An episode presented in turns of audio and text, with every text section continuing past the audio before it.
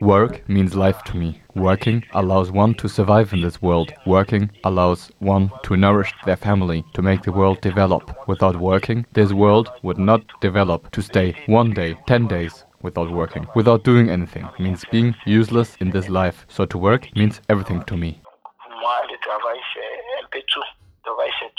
Those are the words of Jabi, a refugee from Togo who lives in Stuttgart since almost four months and until now do not have a working permit. Many refugees are in this case. Yasmin Ateya, division manager, labor market integration for refugees in, of city of Freiburg, declares that one is allowed to work after three months of stay in Germany, but this is conditioned by one's status. There are three kind of basic status of people: uh, permission to um, reside or remain.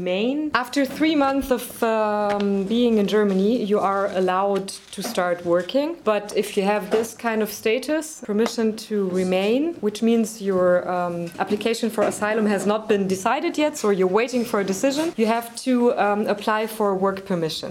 The working permit is not directly given by the Foreign Office. One should find a job first and then apply for the working permit, as Yasmin Ateya explains. When you meet an employer and they offer you a job, uh, he has to fill out one form. It's one paper. You can also find it on our homepage. So the employer has to fill out one form, one paper, and stamp it and sign it. And then you have to go to the Office of Migration and Integration in the city and just with your um, with your document, with the documentation, your ID, and the paper, and then you apply for the work permit. But not everybody can get the working permit. Some people have a so called Beschäftigungsverbot. You could also have this kind of document, and it can also say this person is not allowed to work at all. For some countries, this is the case, but then it's written here. Um, anybody who entered after August 2015 and is from the, the so called secure countries. There's an official list of secure countries declared by the German government to be secure countries. Um, for example, the Balkan countries, um, but also Senegal, uh, Ghana, they are not allowed to work.